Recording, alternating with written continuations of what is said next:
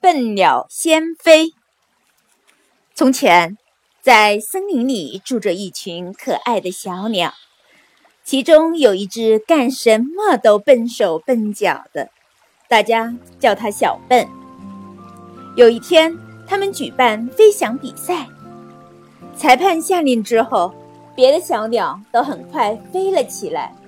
唯独那只小笨鸟怎么都飞不起来，最后居然撞到了一棵树上。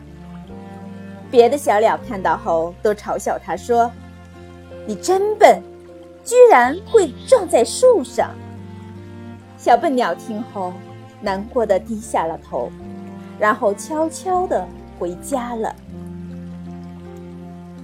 回到家后，他开始努力练习飞翔。一周之后，它虽然能飞起来了，却还是飞得很慢。鸟妈妈看见，又是心疼又是着急地说：“孩子，过一段时间我们就要去南方呢，你飞得这么慢，肯定会掉队的呀。”小笨听了，偷偷地掉下了眼泪，然后默默地在心底做了个决定。第二天一大早。小笨便开始往南方飞去。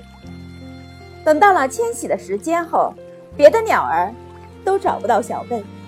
可是眼看着天气转冷，鸟群不能因为它而耽误了迁徙。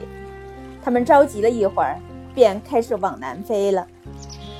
最后，等这些鸟儿都飞到南方时，却看见小笨已经在那里了。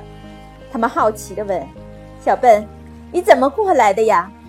小笨开心地说：“我比你们提早一个多月就开始往这里飞了。